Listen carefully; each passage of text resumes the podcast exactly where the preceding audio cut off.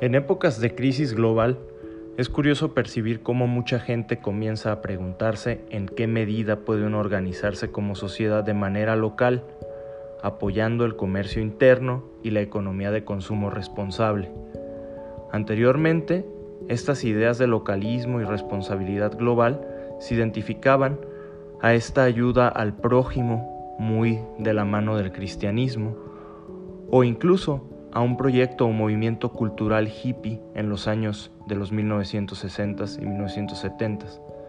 Sin embargo, las cosas han cambiado y el pensamiento de nuestra comunidad más cercana también lo ha hecho. Es interesante que en el comienzo del siglo XXI nuestra manera de relacionarnos con el mundo sea tan fecundamente global, basados en un ambiente tecnocientífico particular que inclina la balanza sobre la comunicación rápida y eficaz entre naciones, pueblos e individuos. Nosotros ya no podemos entender nuestro mundo sin Internet, sin mensajería instantánea y sin servicios digitales variados.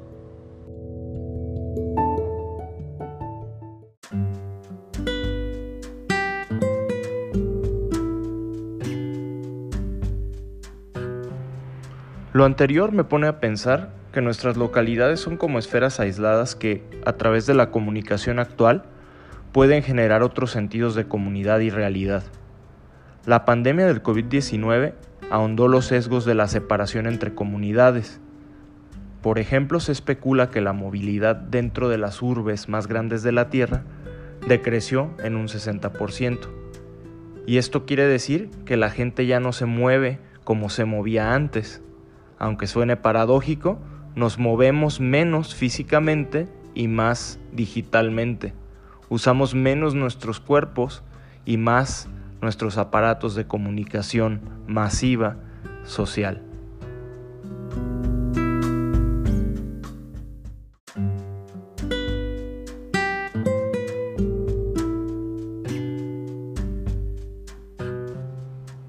La localidad es un término problemático también si se quiere entender como lo hacíamos tradicionalmente. Niklas Luhmann ya vaticinaba que los sistemas de comunicación cambiarían a partir de la rapidez de transmisión de códigos nuevos y menos arraigados a una raigambre situada materialmente. Vivimos en una época en estado gaseoso, y el estado líquido de nuestras relaciones cotidianas, que describía Bauman, comienza a aparecer una descripción anticuada para analizar los fenómenos globales cada vez más vaporosos que existen en nuestra presente condición.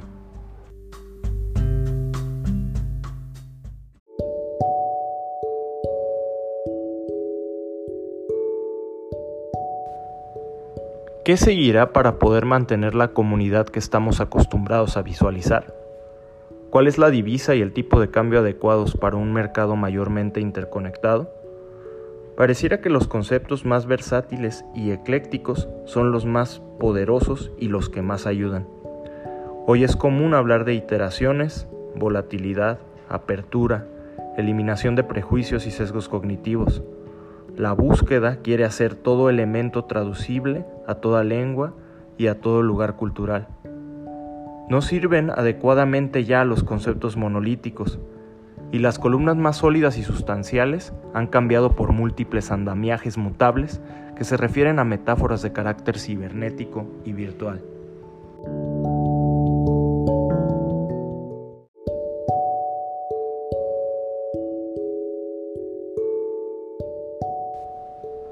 Nuestras comunidades actuales están unidas por la red.